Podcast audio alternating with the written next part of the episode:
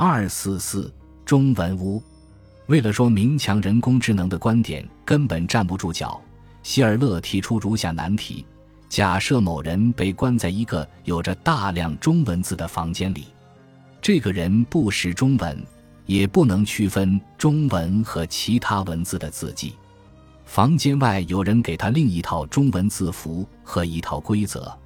这套规则用来比较两套中文字符。规则是用简单的英文写的，它可以让房间里的人把一套字符和另一套字符关联起来。根据关系规则，里的人能对中文字符的内容做出有意义的回答，即便他根本对这种语言一字不识。不久。他就练习的很好了，既能用英文回答问题，也能用中文回答。输出的结果是这么好，以至于完全和母语是中文的人没有两样。中文房间里的人就是计算机程序的一个简单实例：数据输入，数据输出。至此，还未激怒那些支持人工智能者的声音，